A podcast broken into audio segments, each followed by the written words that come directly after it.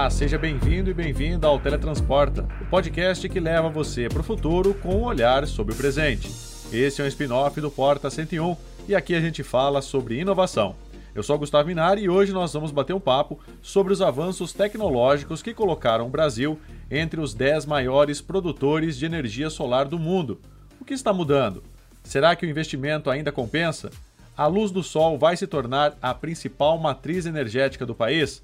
Para responder a essas e outras perguntas, eu conversei com Rodrigo Sawaia, presidente executivo da Associação Brasileira de Energia Solar Fotovoltaica, com o professor Pedro Luiz Cortes, titular da Escola de Comunicação e Artes e do Instituto de Energia e Ambiente da USP, e também com Siqueira de Moraes Neto, que é CEO da empresa PV Operation. Então, se segura na cadeira, aperte seu fone de ouvido, que é hora do teletransporte para o futuro. Vem com a gente!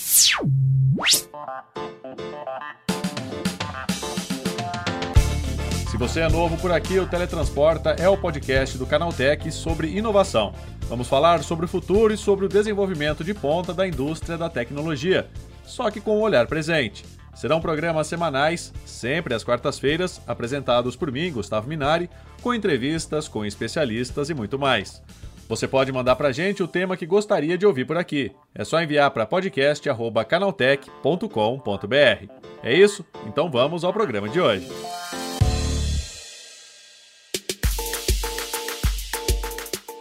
O Brasil entrou pela primeira vez na lista dos 10 países com maior potência instalada de fonte solar fotovoltaica. O país encerrou 2022 com quase 25 gigawatts de potência operacional solar. Com esse resultado, o Brasil assumiu a oitava colocação no ranking internacional. Segundo a AB Solar, essa oitava colocação do Brasil se deve ao fato de que 10 gigawatts de potência foram adicionados em 2022. No ano passado, o setor solar atraiu mais de 45,7 bilhões de reais de novos investimentos e avanços tecnológicos, um crescimento de 64% em relação aos valores destinados ao setor em 2021. Olha, Gustavo, é uma conquista histórica, mas que eu diria que chegou tarde. Se a gente comparar, por exemplo, com a trajetória do Brasil em outras fontes limpas e renováveis, né? O Brasil sempre foi considerado uma potência é, pelos seus recursos naturais, em especial na área energética. O Brasil ele já é há muitos anos o segundo maior país do mundo em energia hidrelétrica, por exemplo. Só está atrás da China. Ele também é o segundo maior país do mundo em bioenergia, quer dizer, energia a partir da biomassa, queima de bagaço de cana e outras formas biológicas aí de, de gerar energia elétrica. Também o segundo maior do mundo atrás, novamente, da China.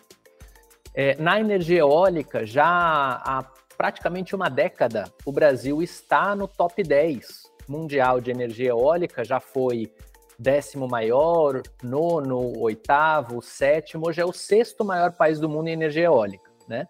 E na energia solar, nós demoramos aí pelo menos uns 20 anos, talvez 15 anos a mais do que nas outras fontes, para nos tornarmos uma nação reconhecida pelo nosso potencial e uso da energia solar.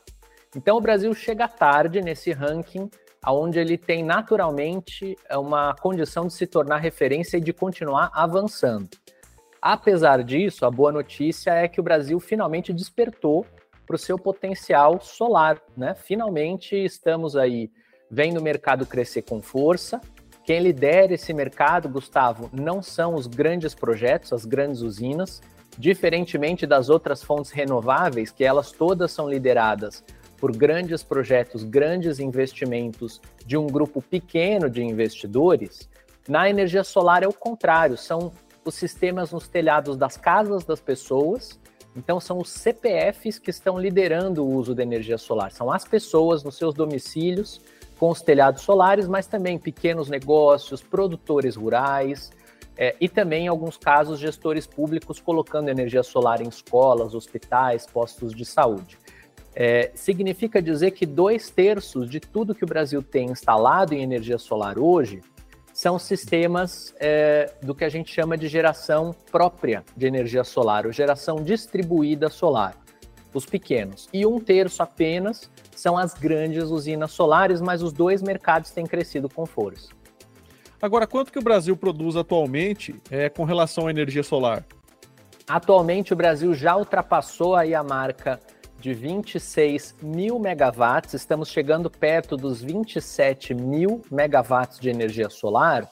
É, isso considerando que a matriz elétrica brasileira tem no total mais ou menos 209 mil megawatts, significa que 12% dessa potência toda instalada, somando as diferentes fontes que o Brasil tem, ela já vem da energia solar. Isso coloca a solar Gustavo, na segunda maior uh, posição, na segunda posição como maior fonte do país. Atrás das hidrelétricas, que tem 109 mil megawatts, mais ou menos metade, portanto, da nossa matriz vem de, de usinas hidrelétricas. E em terceiro lugar, a gente tem energia eólica, com mais ou menos 25 mil megawatts, dá 11,4% da matriz, a hidrelétrica tem 50,6%. E aí depois a gente tem gás natural, biomassa biogás, termoelétricas fósseis a petróleo e outros combustíveis, termoelétricas a carvão mineral, um pouquinho de nuclear e uma parcela importante de importação, especialmente a nossa parceria com o Paraguai, a Itaipu Nacional, que a gente importa um pedaço grande da energia que é produzida lá. Agora, é, a gente ainda tem alguns problemas, né? Principalmente por conta do preço de instalação desses sistemas, né? O que está sendo feito para tentar amenizar isso, Rodrigo? Pois é, Gustavo. A, a primeira informação importante para o nosso ouvinte é ele saber que essa tecnologia, a energia solar fotovoltaica, ela evolui muito rápido e o preço dela tem caído muito nos últimos anos. Só para dar uma referência, nos últimos 10 anos, a energia solar se tornou 86% mais barata. É, são dados da Bloomberg NEF, que é uma das maiores consultorias é, do setor de energia no mundo. 86% mais barato. E na média, quando a gente olha, quando o mercado cresce, é, é cada 10 vezes que o mercado de energia solar cresce, o preço da tecnologia cai mais de 25%. Então, a evolução da energia solar que está crescendo muito no mundo, ela vem com uma redução de preço. Essa redução de preço tem a ver com a escala de produção, aumentando a escala, a gente tem uma economia de escala, mas ela tem a ver também com a evolução tecnológica. O setor solar, ele é o setor que mais investe em pesquisa, desenvolvimento e inovação dentre todas as fontes renováveis, especialmente investimento privado. Quem faz esse investimento são as empresas, são as indústrias, é, para fabricar equipamentos mais eficientes e competitivos. Então, o preço tem caído muito. Segundo fator, nós temos trabalhado aumentar as linhas de crédito, as linhas de financiamento disponíveis para que as pessoas possam financiar os seus sistemas solares. É, o Brasil já conhece essa realidade de veículos, né? A maioria dos carros, das motos, dos caminhões, dos tratores são financiados.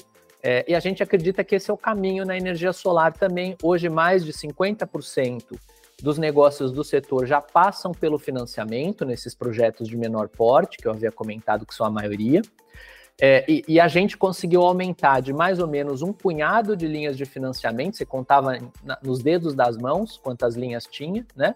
E agora são mais de 100 linhas de financiamento disponíveis no Brasil. Bancos públicos, privados, cooperativas de crédito, então, de norte a sul, a gente conseguiu democratizar o acesso ao crédito, né?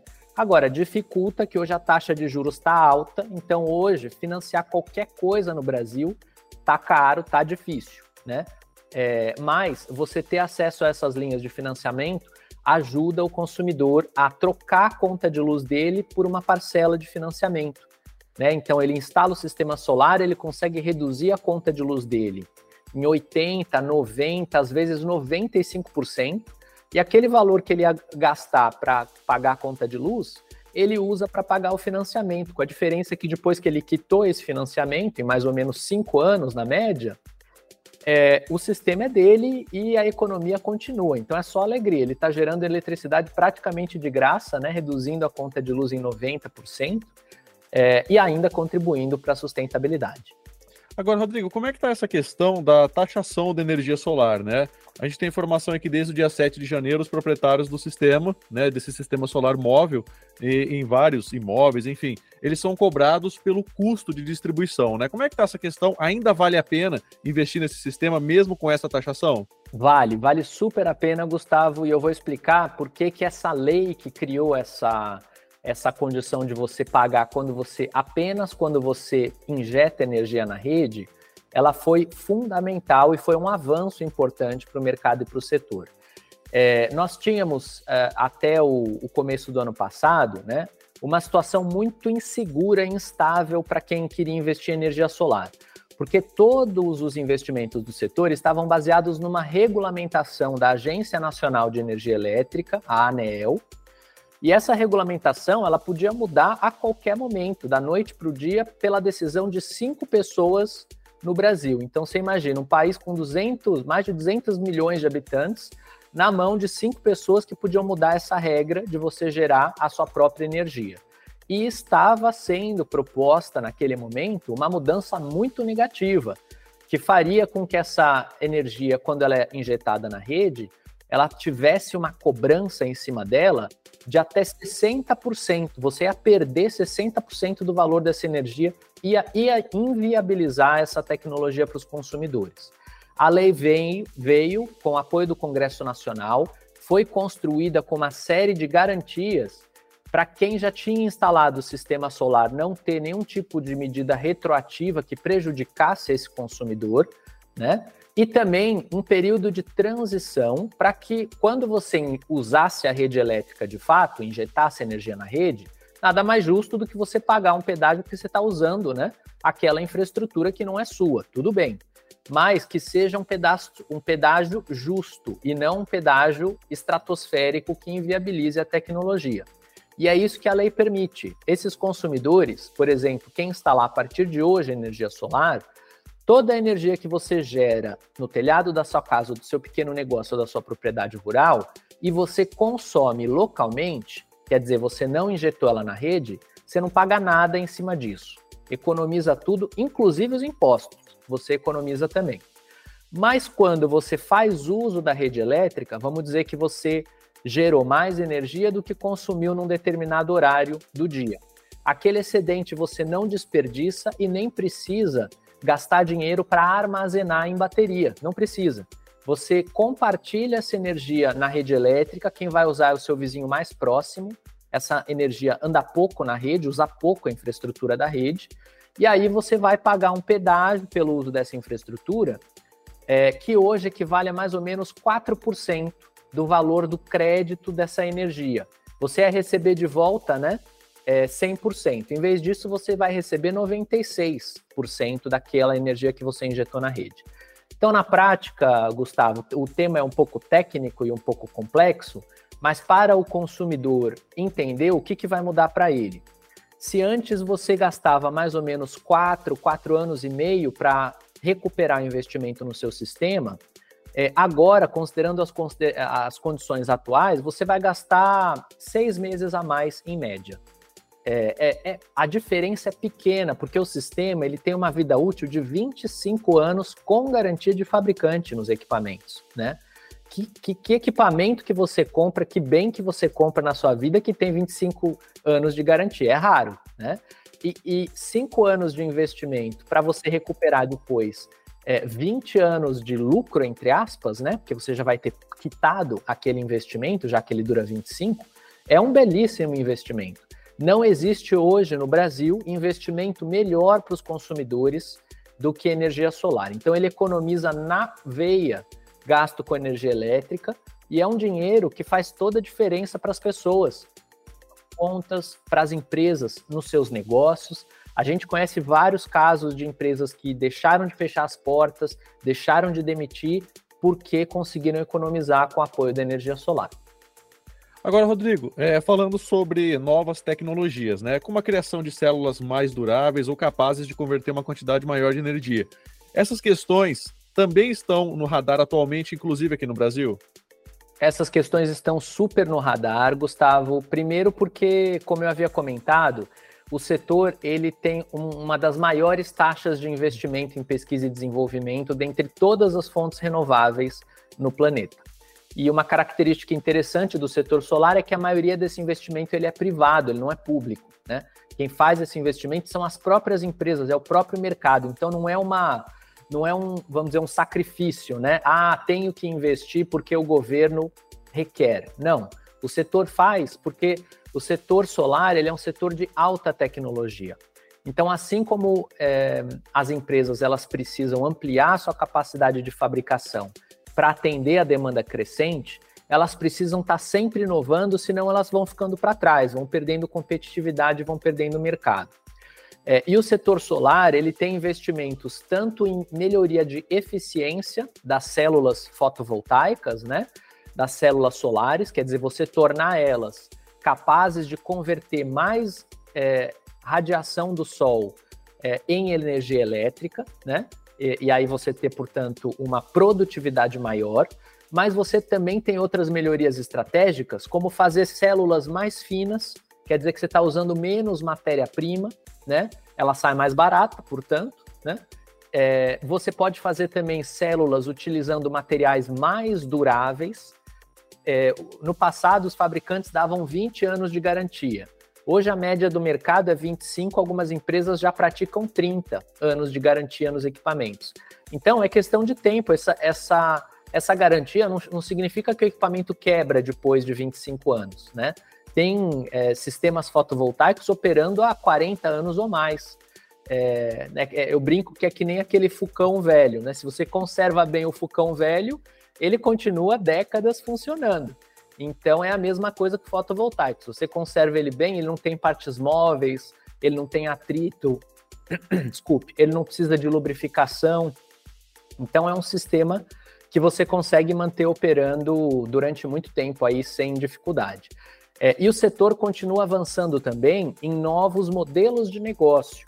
Quer dizer, é você usar energia solar, por exemplo, em é, carregadores de celular, né, em mochilas, em barracas de camping, em veículos, carros, carros de golfe, é, barcos, aviões, é, é, energia solar atrelada a novas funcionalidades. Tem o guarda-sol também. Guarda-sol que literalmente guarda o sol, porque você abre ele, ele tem energia solar, é, filmes solares no, na, na, vamos dizer, na cobertura do guarda-sol, e ele tem uma bateria, então você carrega com o sol a bateria para poder, por exemplo, é, recarregar um celular, uma caixa de som, se você estiver lá na praia. Tem cooler solar, que você esfria o cooler com o sol, então você leva o cooler para a praia e deixa ele no sol e ele esfria a bebida que está dentro do cooler.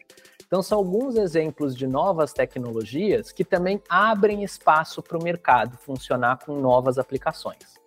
Agora, Rodrigo, é, o avanço dessas novas tecnologias, né, com esse avanço, é, a energia solar pode se tornar a principal matriz energética de, do, do Brasil no futuro? Com certeza, Gustavo. A expectativa dos analistas de mercado é que, graças à competitividade da energia solar, hoje ela é a fonte mais competitiva, mais barata para geração de energia elétrica do Brasil. É, isso é questão de tempo. Né? Então a pergunta não é se, mas é quando. Alguns analistas falam que até 2040 a solar vai ultrapassar as hidrelétricas e se tornar a fonte número um do Brasil. Outros falam até 2050. Então, vai depender um pouco de políticas públicas, de quanto que a gente vai ter de é, incentivo para o setor e o mercado continuar avançando aqui no Brasil com o uso dessa tecnologia. E isso não é uma característica exclusiva do Brasil, viu, Gustavo? Quando a gente olha outros países do mundo, os Estados Unidos, até 2050, pretendem ter 45% da sua matriz elétrica solar. Olha que impressionante. É, e, e vários países europeus estão avançando nessa, nesse caminho, nessa direção também. Austrália também, Japão também, China, Índia, grandes nações do mundo vão se tornar nações solares. E o Brasil, ele tem a vantagem de ser um país continental, quer dizer, não falta área para gente, nem telhado, também tem muito telhado disponível. É um país tropical, né? Nós temos um recurso solar excepcional, muito melhor em média o dobro do que a Alemanha, dobro do que o Reino Unido, dobro do que o Japão. Então, o nosso sol é de ótima qualidade, é o mesmo sol, mas a gente está melhor posicionado, né? É, então, nesse sentido, eu acho que o Brasil ele deve sim é, continuar avançando e se tornar uma nação solar, quem sabe uma das líderes no mundo no uso dessa tecnologia. Chegou a hora do quadro Relâmpago. O quadro Relâmpago é o momento em que nós trazemos uma curiosidade rápida sobre o tema que está sendo tratado e testamos os conhecimentos de você, ouvinte. E a pergunta de hoje é: você sabe quando surgiu o primeiro painel solar do mundo? Bom, o primeiro painel solar do mundo foi criado em 1954 por um cientista chamado Calvin Fuller, juntamente com seus colegas Darryl Chapin e Gerald Pearson, na empresa de Bell Labs, nos Estados Unidos. Esse primeiro painel solar era feito de silício e gerava energia elétrica com eficiência de cerca de 6%. Embora tenha sido uma conquista significativa para a época, a tecnologia solar evoluiu bastante desde então e os painéis solares modernos têm uma eficiência muito maior, permitindo a geração de eletricidade a partir do sol de forma mais econômica e sustentável.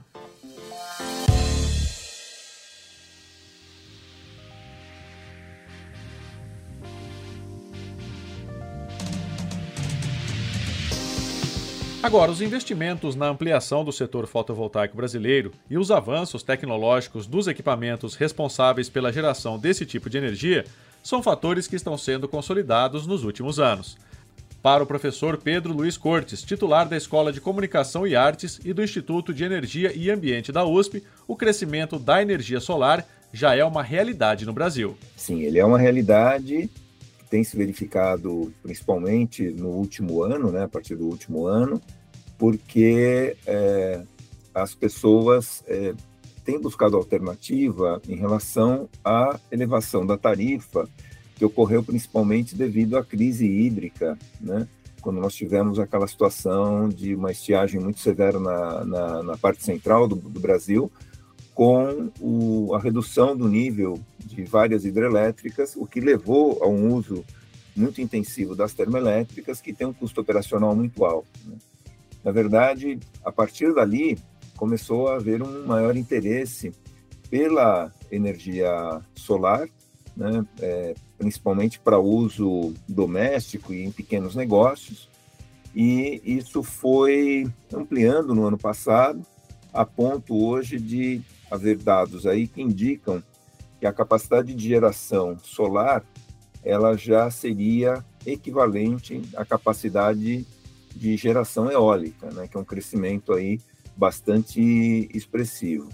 E as pessoas, à medida que elas vão tomando contato com experiências, né, seus amigos, seus vizinhos, que passaram a utilizar energia solar, elas vão entendendo que essa utilização é bastante vantajosa e é algo que é, é economicamente viável na medida em que a pessoa pode, né, ou ao menos poderia, até o ano passado, obter financiamento a juros mais baixos e equacionar isso de tal forma que ela conseguisse absorver o custo desse financiamento, na prática substituindo o, o pagamento da energia é, é, de fornecimento convencional, é, substituindo isso pelo pagamento do financiamento, ou seja, durante alguns anos, ela, é, entre aspas, congelaria a tarifa, né, pagando um financiamento que seria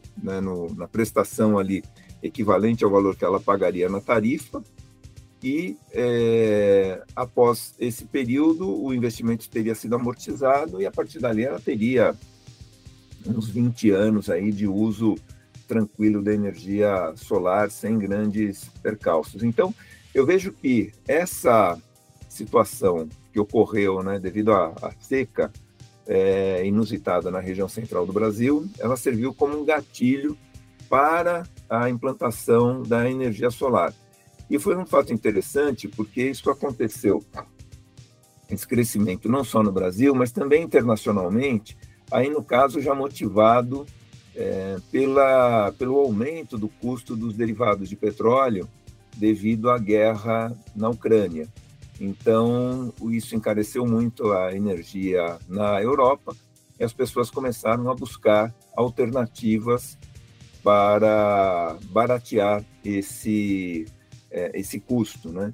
Então, realmente, teve um, um, crescimento bastante expressivo aí a partir do, do ano passado, até mesmo começa aí já no segundo semestre né, de 2021, mas especialmente a partir do ano passado.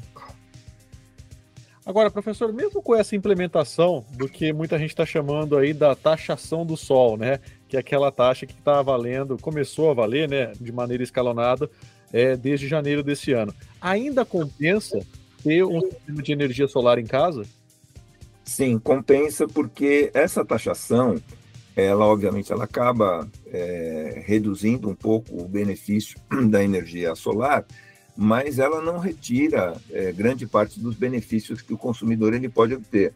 Então reduz um pouco, mas ainda assim a energia solar ela continua sendo bastante interessante para o consumidor, é, seja ele doméstico, seja ele comercial, mesmo para grandes empresas, porque é uma forma muito é, muito simples de geração e que tem um custo é, tem um custo pode ser considerado elevado, né, na sua implementação, mas no seu uso cotidiano o custo é praticamente zero, né? Você não tem necessidade de manutenção.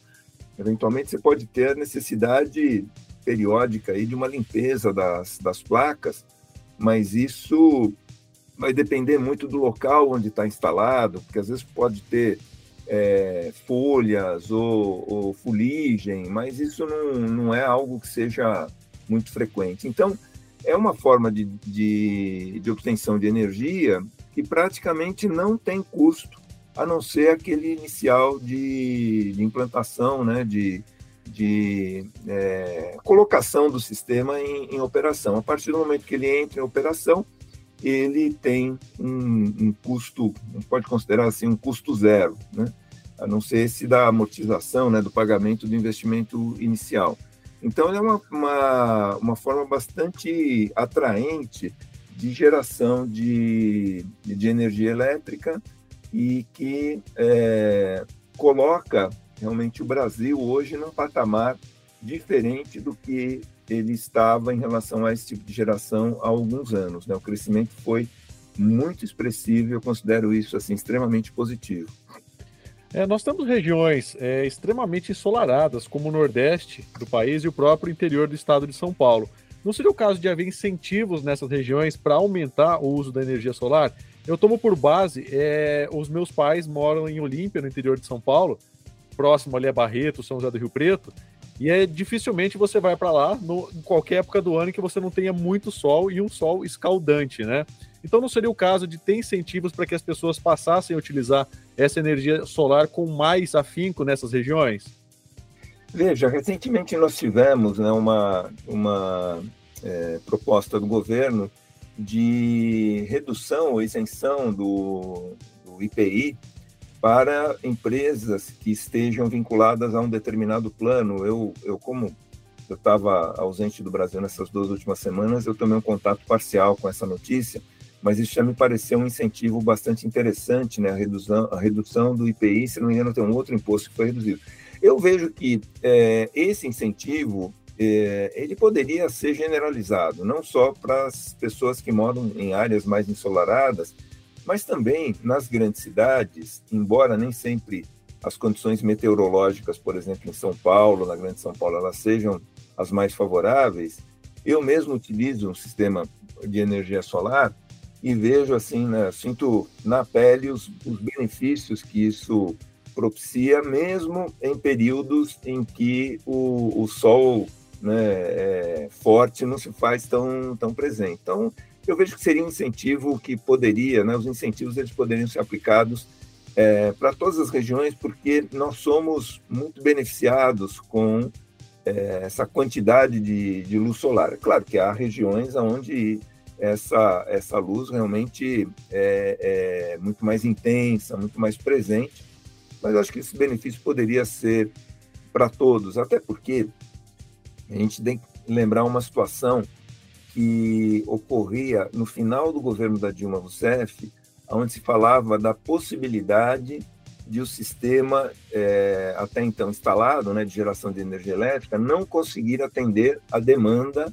caso o país continuasse né, ou voltasse a apresentar taxas expressivas de, de crescimento. E quando se tem é, investimento, né, ou tem essa opção pela energia solar, veja, na prática, não é um, uma, um investimento que que é o governo que está fazendo. Na verdade, é, são as pessoas, né, ou as empresas individualmente, que estão é, bancando isso. E é uma forma muito interessante de complementação das fontes disponíveis, porque ele acaba sendo um investimento que é bancado é, assim, pela iniciativa privada, mas não no sentido tradicional, que são grandes empresas que estão investindo nisso. É o consumidor né, final ali que está na ponta da linha que acaba buscando essa alternativa.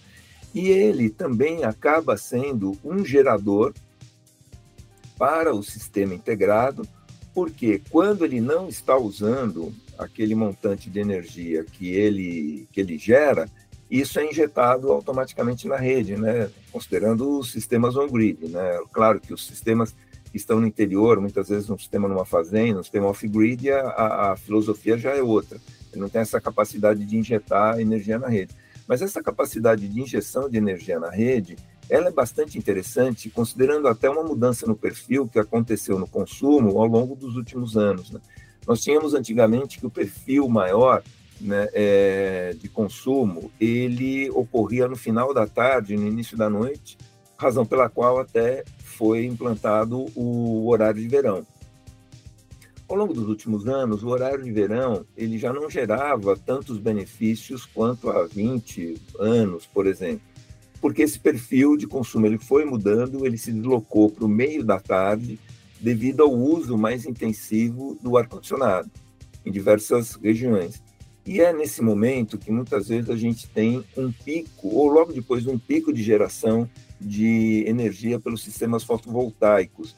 Então, no momento em que nós temos uma maior demanda, o, o, quem tem geração própria acaba não onerando tanto o sistema, quer dizer, dando uma folga no sistema, ou se ele não está naquele momento utilizando toda a sua capacidade, ele está injetando energia na rede, colaborando para que haja um, uma folga né, no sistema de geração, evitando é, é, qualquer tipo aí de, de apagão, né, ou, ou, alguma coisa nesse, nesse sentido. Então, vejo como bastante positiva essa, essa busca né, pela geração solar, porque isso ajuda a dar uma folga bastante importante para o sistema. Embora, veja, eu, eu tenho a impressão que as distribuidoras elas, é, entre aspas, né, assim, colocando isso, elas não gostem muito do gerador doméstico, porque, é, principalmente daqueles casos em que não há uma, um desconto, né? A energia que eu injeto, por exemplo, como eu, a, minha instalação, ela já tem mais de um ano, ela se inseriu na, naquela, naquela é, parte inicial da lei, ou seja, eu tenho uma, um benefício aí durante 20 e tantos anos, onde, por exemplo, se eu injeto 100 na rede, eu posso recuperar esse 100, né, num outro momento, sem custo adicional.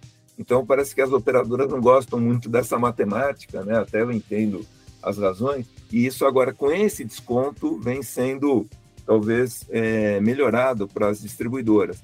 Mas, mesmo quem, quem trabalha na taxa de um para um, né, injetou um, pode recuperar um sem custo adicional, eu vejo que a atuação é bastante benéfica para as distribuidoras, porque ele acaba desonerando as distribuidoras e mesmo as geradoras, né, é, evitando que talvez aí um, um problema futuro, no caso de uma retomada significativa do desenvolvimento, a gente possa ter que acionar mais intensamente termoelétricas é, para suprir essa, essa eventual maior demanda, ou mesmo correr algum tipo de risco de, de apagões, aí caso um crescimento muito intensivo seja verificado. Ou seja, a gente está, né, os, os microgeradores fotovoltaicos estão contribuindo aí para dar um alívio no sistema e mesmo com esse com esse desconto que está sendo feito né, hoje, eu continuo é, contabilizando que a vantagem permanece. Agora, professor, por que, que ainda é tão caro instalar um sistema fotovoltaico numa casa comum, por exemplo? É uma boa pergunta, né? Eu acredito que, em parte, isso se deva a uma grande demanda internacional por esse tipo de, de sistema. Não, não, eu não tenho acompanhado atualmente como é que está. É, as notícias que eu tenho é que a, a, o fornecimento de equipamentos, esse fluxo foi regularizado, mas eu lembro que há um ano, um pouco mais de um ano, havia uma, uma é, dificuldade de obtenção dessas desses sistemas, né, das placas, dos inversores e tal, por conta da grande demanda internacional. Então havia aí um problema de, de produção, atendimento à demanda e até mesmo de logística. Me parece que isso já foi, ao menos parcialmente, solucionado. Mas são equipamentos, é, em grande parte, produzidos fora do Brasil. Você tem empresas nacionais que, vamos dizer assim, integralizam esse sistema, ou seja, compram partes, acabam é, finalizando a montagem aqui, mas é um, um, equipamento que sofre, né, por ser importado, ele sofre com a cotação do, do dólar e também a gente compete com outros países que também estão interessados em, em ampliar esse tipo de, geração. Eu acabei de voltar de Portugal e Portugal tem retomado essas políticas de, de incentivo à energia solar. Eles fizeram isso há pouco mais de 10 anos e agora estão retomando isso, né, até para reduzir a dependência do, do gás.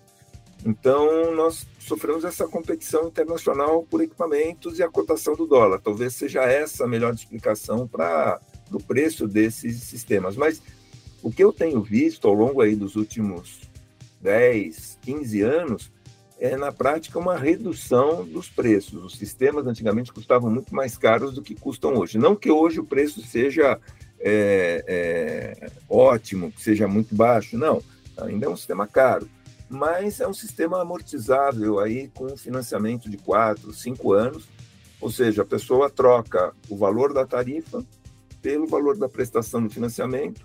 Em quatro anos, por exemplo, ela consegue amortizar esse investimento e a partir daí ela começa a só usufruir dos benefícios sem esse custo adicional. Aí tem uma coisa interessante: se a pessoa consegue fazer uma instalação onde ela troca o valor da tarifa pelo valor do, do financiamento, na prática ela congela o, o que ela paga no mês em relação à tarifa. Claro, tem que levar em consideração se as condições climáticas forem favoráveis. O sistema ele continua interessante porque a pessoa tem a, a possibilidade né, de trocar o valor da tarifa pelo valor do pagamento, né, do financiamento, e esse valor ele acaba sendo fixo, ou seja, independente se a pessoa continuasse só dependendo do sistema tradicional, ela sofreria com os aumentos de, de, tarifa. E o financiamento, ele passa a ser uma parcela constante. Então, é uma maneira que ela tem, uma espécie de, de uma forma que ela tem de, entre aspas, congelar a tarifa, porque ela vai pagar mensalmente sempre a mesma quantia, é claro, você dependendo das condições climáticas ideais. Eventualmente pode ser que a geração não seja suficiente para bancar o, o, o quanto a pessoa gastou. Mas, de qualquer forma, passado aí quatro, cinco anos, a pessoa consegue amortizar isso e é, passa a usufruir né, dos todos os benefícios, aí, benefícios da, da geração solar sem, sem custos adicionais. Né? Agora, professor, na área da tecnologia, é, existe ou existem né, algumas pesquisas voltadas para baratear esse processo de instalação ou até mesmo desses equipamentos? Eu não tenho acompanhado diretamente isso, né, mas eu acredito que sim, porque esse é o interesse da, da indústria de maneira geral. Eu tenho visto que ao longo dos últimos anos houve um barateamento, como disse, não é um custo ainda é, ideal, são sistemas considerados, considerados caros, mas o, a capacidade de geração pelo investimento realizado tem aumentado ao longo dos últimos anos, ou seja, com a mesma quantia que a pessoa investe hoje, é, ela consegue gerar mais energia do que aquilo que ela é, conseguiria investindo a mesma quantia há 10 anos. Né? A quantidade de quilowatts-horas que ela vai conseguir é maior hoje.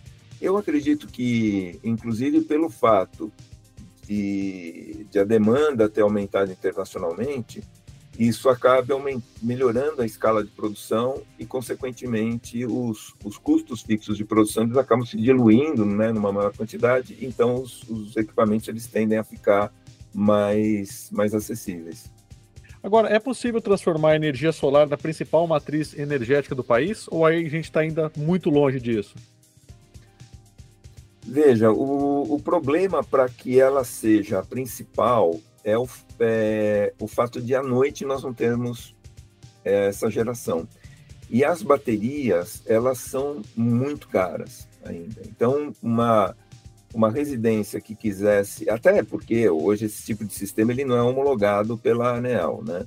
Então, se você tiver um sistema on-grid que use baterias, embora muitos inversores permitam isso, não é um sistema homologável ainda, né? Há previsões de que isso possa acontecer, mas de qualquer forma, se uma residência quisesse ter autonomia noturna usando baterias, isso teria um custo e assim autonomia plena, né? Podendo utilizar todos os equipamentos, né? iluminação, então isso teria um custo muito elevado porque as baterias elas têm um custo muito alto e elas têm uma capacidade de armazenamento que pode atender ali durante algumas horas. Ou seja, se você quiser, mas assim, olha, eu quero que das seis da tarde até as seis da manhã eu tenha autonomia total, é um custo muito grande para que isso possa ser, ser conseguido. Então, nós vamos depender de outras formas de geração que não é, sofram essa influência da quantidade de luz disponível. Então, o caso da energia hidrelétrica, da caso da energia eólica, né? Então, que são formas que vão compensar a ausência de luz.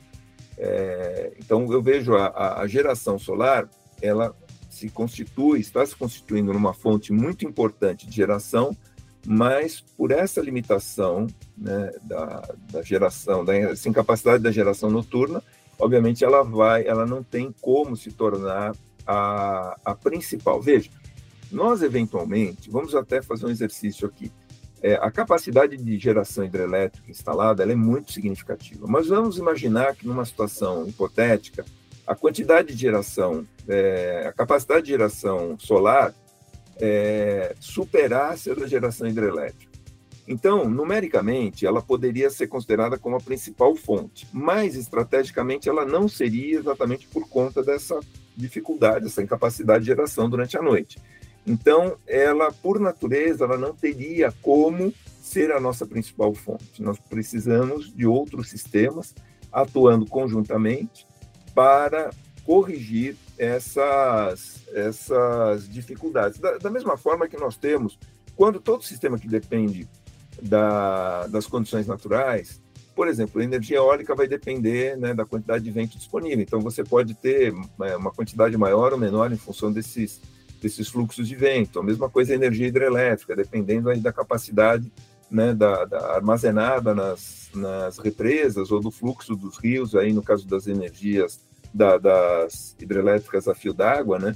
Então, todos os, os, os, tipos de geração que dependem de, de, condições naturais, eles vão sofrer alguma é, variação em função da disponibilidade né, do, do, recurso disponível. Mas no caso da geração solar, nós temos aí diariamente essa limitação, porque à noite nós precisamos de alguma outra fonte para suprir essa necessidade.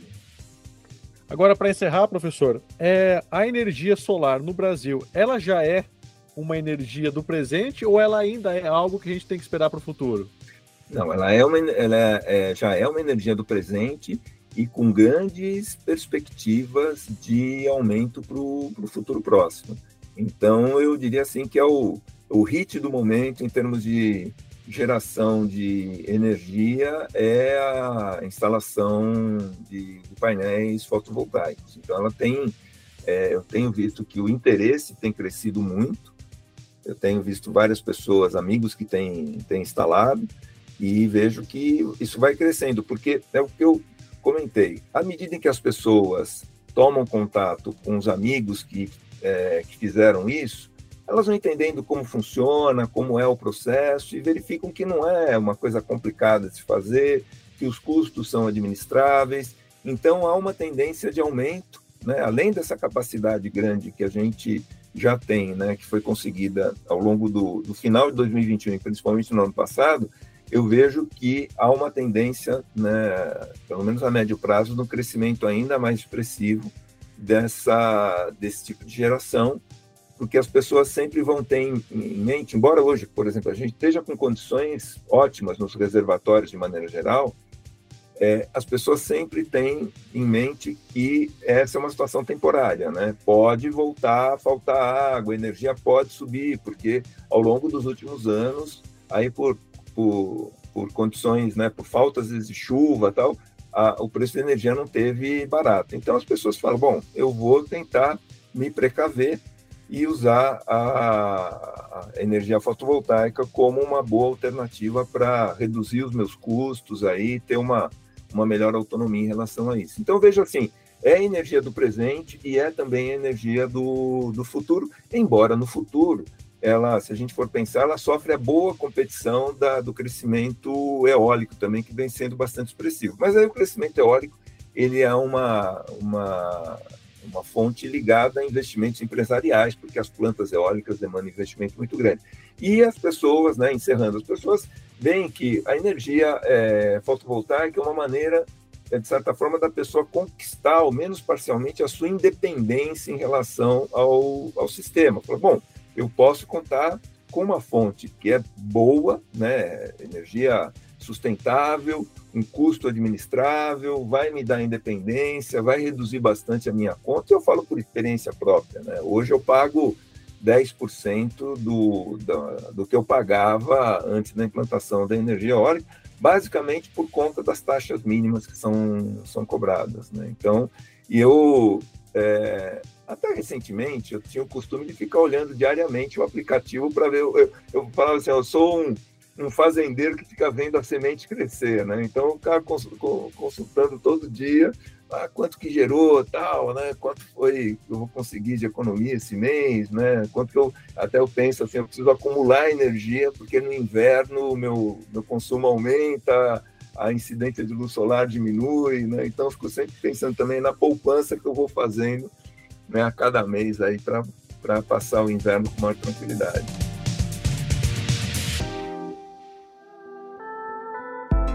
Falando em avanços tecnológicos, nós temos algumas soluções brasileiras que podem melhorar a gestão dos sistemas de produção e armazenamento de energia solar. A PV Operation, uma empresa brasileira especializada em operação remota de usinas solares, anunciou uma parceria com o Instituto Federal de Santa Catarina para o desenvolvimento de um sistema de inteligência artificial aplicado no monitoramento de sistemas fotovoltaicos. O projeto consiste na criação de uma plataforma de IA baseada em aprendizagem de máquina, capaz de entender e diferenciar situações de perdas de geração de energia nos painéis solares, como por exemplo o sombreamento, a degradação de equipamentos e a sujeira nos módulos, entre outros indicadores. Quem explica isso agora pra gente é o CEO da PV Operation, Siqueira de Moraes Neto. Vamos ouvir. Vamos lá, Siqueira, como é que funciona esse sistema de inteligência artificial?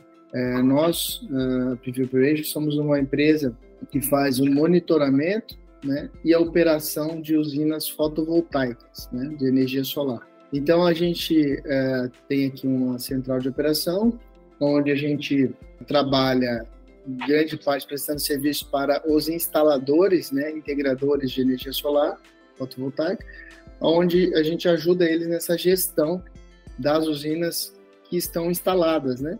Que após instaladas elas demandam um acompanhamento para entender a sua performance ideal. Nessa linha de acompanhamento da performance ideal, é, é que é, a inteligência artificial vai entrar uh, fazendo o papel de um operador uh, humano, que é o que a gente tem hoje aqui, pessoas que o sistema já tem uma base em alertas inteligentes é, de grandezas que se ultrapassar limites eles são acionados, é, limites de segurança, limites que fogem da normalidade são acionados. Porém, isso não, não chega a ser, um, um em termos técnicos, né, um, um, algoritmo de inteligência artificial. Bom, então a, a tecnologia consiste em fazer operação preditiva das usinas fotovoltaicas. Né? É, o que quer dizer isso? Então, a gente treina o algoritmo em cima de recorrência de acontecimentos, de falhas, por exemplo, a gente diz para ele assim, ó, isso é um sombreamento parcial nos painéis fotovoltaicos. E demonstra para ele que isso, a recorrência de um evento categoriza, é, rotula, né? faz um rótulo na base dizendo que isso é um acontecimento relacionado a sombreamento. Então, o ser humano entra, a inteligência humana,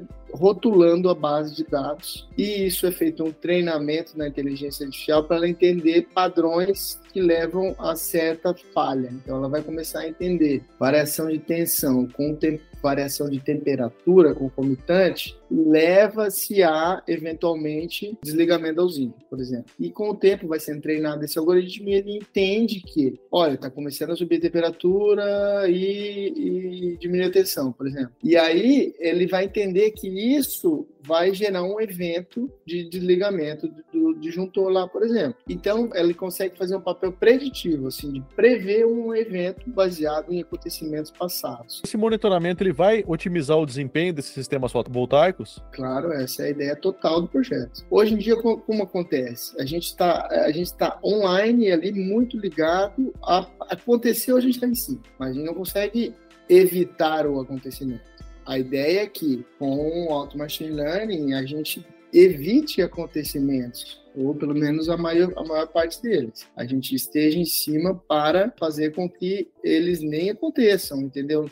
Padrões e evitar até coisas mais sérias, como sinistro, incêndio, coisas assim que possam acontecer. Então, assim, é, é uma tecnologia muito inovadora, tanto que um projeto de pesquisa internacional e ele tem como pré-requisito a originalidade, né? Então, ou seja, não existe algo assim a nível mundial, né? Os, os professores, doutores que estão encabeçando o projeto, eles têm que fazer essa revisão de literatura para ter certeza que não tem nada assim, né? Para ser um projeto de caráter de inovação científica. E nós já, já, já temos testes práticos, tá? Feitos com usina de teste que nós temos aqui em Florianópolis. Então, o algoritmo já identificou alguns padrões de falha e agora nós estamos aperfeiçoando e intensificando o treinamento dele. Com relação aos clientes, né? Isso também traz benefícios para quem utiliza esse sistema? Exatamente. Ele vai ser o principal beneficiado, porque um cliente que tem a nossa ferramenta, né, que tem o nosso aplicativo, ele vai receber, por exemplo, push notification, ele vai receber e-mail, ele vai receber mensagem por Telegram dizendo que aconteceu alguma coisa com a usina dele ou que está evidenciando um problema X para ele olhar, pode acontecer algo pior, né? A usina pode parar de gerar, tal, devido a esse ou aquele problema. Existe uma previsão de quando esse sistema pode ser implantado, Siqueira? A gente espera que até o final do ano a gente esteja totalmente operacional. De fato, nós estamos plugando aqui no nosso sistema de operação pela primeira vez, até até maio isso vai acontecer. Então aí nós temos um mês, um mês e meio no máximo para estar tá, tá, de fato já utilizando ele, já com uma nova estrutura de categorização das usinas em relação à performance, é, que vai nos ajudar a entender se a usina está subperformando. Então assim a gente já está né, usando uh, a nível experimental, começa a usar a nível prático agora em maio e vamos ter ela de forma plena até o final do ano. Quando esse sistema estiver é, em pleno funcionamento, você ainda vai precisar da mão de obra humana ou não? Como é que ele vai funcionar, Siqueira? Sempre vai precisar da mão de obra humana. Só que a ideia, de fato, é que se reduza a quantidade de operadores. A inteligência artificial, agora falando de forma mais ampla, né, ela tem um lado bom e tem um lado ruim, né? O lado bom é trazer inteligência para as aplicações humanas e trazer coisas que muitas vezes o, o o homem não consegue perceber, ou não na velocidade que, que a máquina consegue perceber, porém ele vai se tomando posições humanas, né? Então ser humano, né? Aí, aí, aí um papo sem, sem esse negócio apocalíptico é, é que é o seguinte: o ser humano tem que estar sempre correndo atrás e se reinventando. Senão estaria todo mundo até hoje de, de, de, de faca na mão, lá no, na idade do bronze, entendeu? Estaria todo mundo com pedra e não o ser humano tá, pode estar sempre um passo na frente e criando novas formas de atuação né, para ele, né? Só que isso demanda esforço, muito esforço, muito estudo. Então, né, quem é acomodado, eu acho que o futuro vai ser realmente mais duro, porque nós vamos estar competindo com máquinas, né? Então, quem não quiser estudar, quem não quiser aprender, quem não quiser se desenvolver, falar, ah, tô bem aqui, vou ficar aqui, já tenho o que eu preciso, vou sentar, e pode ser que não, não, não tenha o sucesso que teve até hoje, né?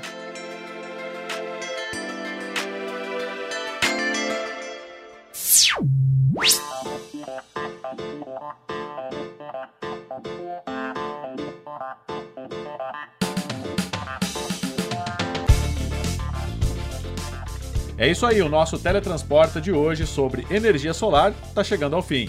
Agora lembre-se de seguir a gente em todas as redes. É só procurar por Canaltech.